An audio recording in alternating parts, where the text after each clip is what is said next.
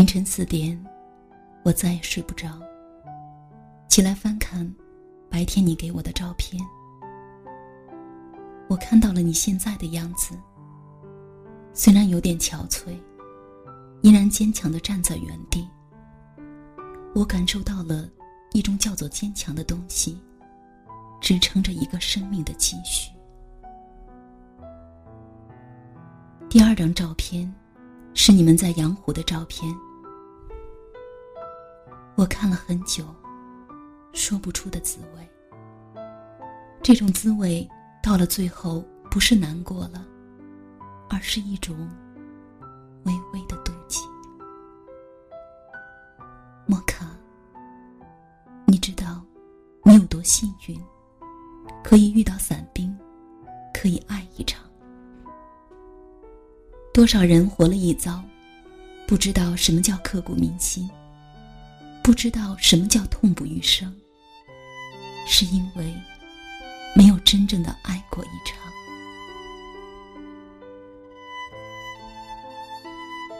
爱情在喧嚣的都市中已经接近毁灭，而你却遇到了。在网上，我哭着看完你的全稿，当看到。你给已故的伞兵发的短信内容时，我哭得像个傻子。同事都以为我是因为天气太热，情绪难以自控了。其实，只有我知道不是。我真的能感觉到你的心。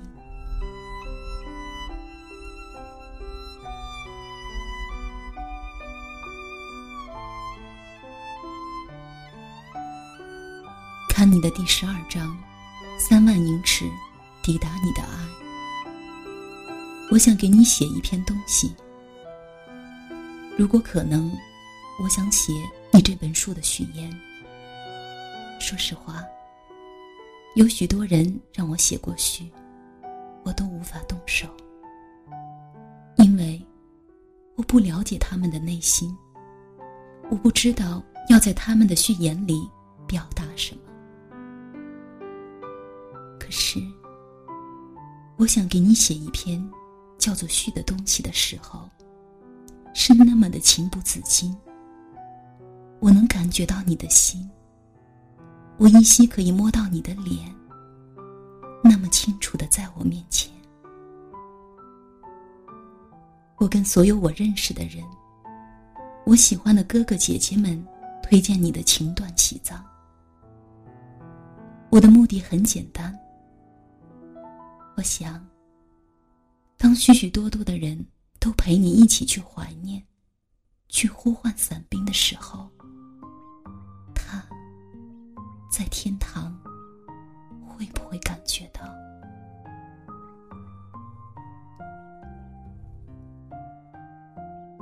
只要我一想着这本书就要诞生了，我比自己的书要出来了还要高兴，因为。书里写着的是爱情，真真实实的爱情，让我知道，原来还有叫爱情的东西存在。已经很多年了，没有因为看文字流泪。跟你提起过，最后一次感动是看余华的《活着》。之所以哭了，也想是因为大家都说好。更也许是因为他离我的生活太远，摸不到，所以哭了。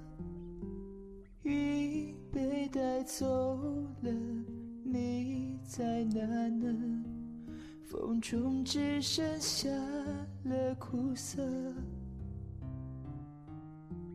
我跟你说，我是流着泪。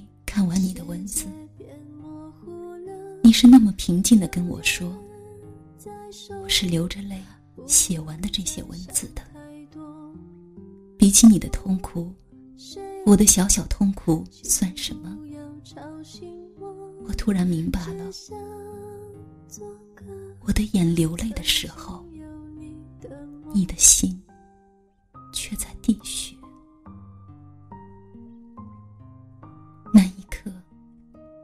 我的心狠狠的抽动了一下。我不知道怎么去关心你，让你不要再哭了。可是，我不敢说，更不能说，只能用力的咬自己的手指，让我用另一种方式陪你心疼。你突然问我，你认识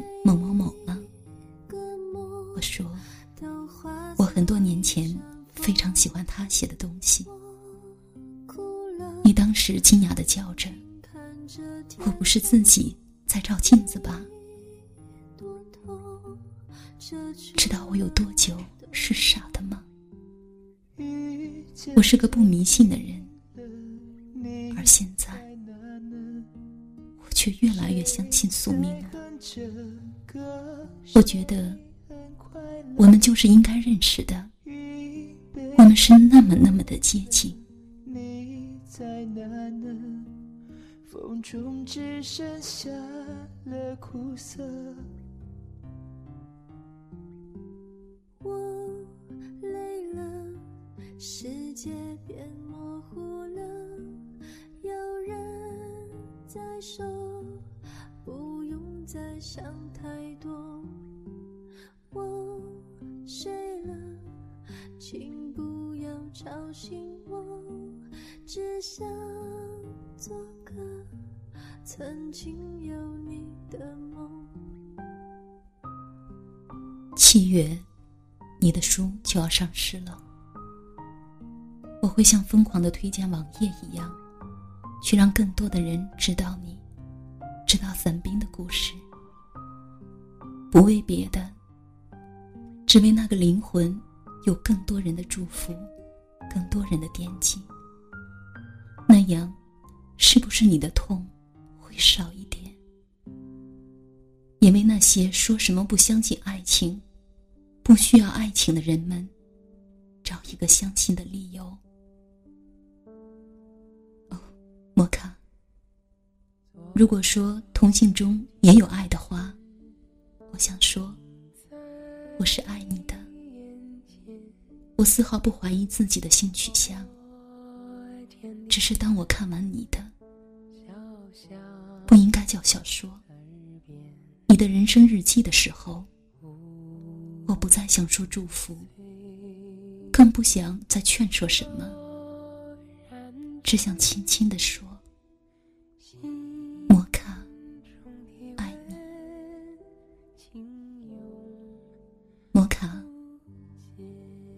说爱你的时候，真的没有丝毫的暧昧不清。就像我西安的一个哥哥，曾经很安慰似的拍拍我的头一样，是那么的亲切又干净，没有丝毫另类的色彩。那一刻，我心里认了他做哥哥。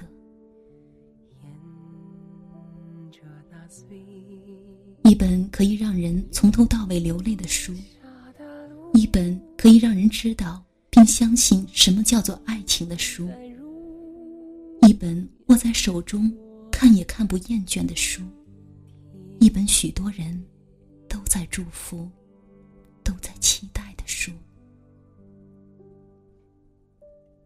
真的没有特别的华丽，真的没有特别曲折的情节，真的没有特别的故弄玄虚。其实，它不是书，仅仅是摩卡的一段刻骨的人生日记。所以，那没有华丽，没有曲折情节，没有故弄玄虚，还让我们爱不择手的原因，是摩卡对伞兵的全部思念和爱。写以上的文字的时候。我没有丝毫抬妆和吹捧的意思，只是知道他们的故事之后，我的心像是秋千一样，跟着摩卡的痛飘来荡去，真的好疼。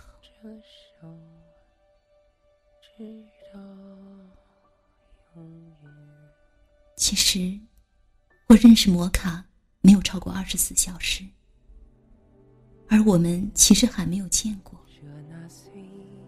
如果你看到了我的文字，请相信我；如果你相信我，请看看摩卡的故事。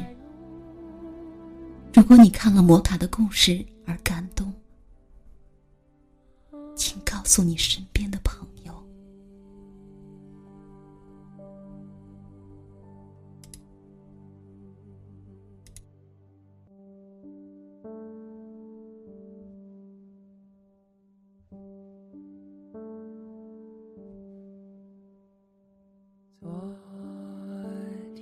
身影在眼前昨天的欢笑响耳边，无声的岁月飘然去，心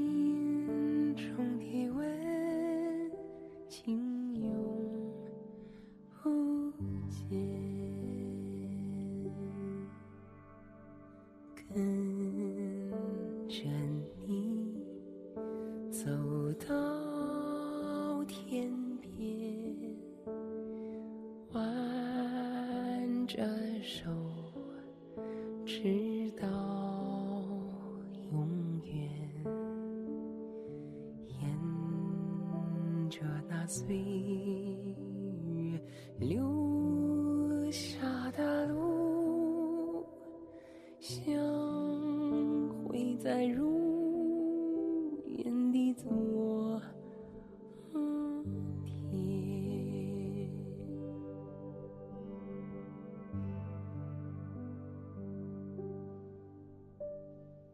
跟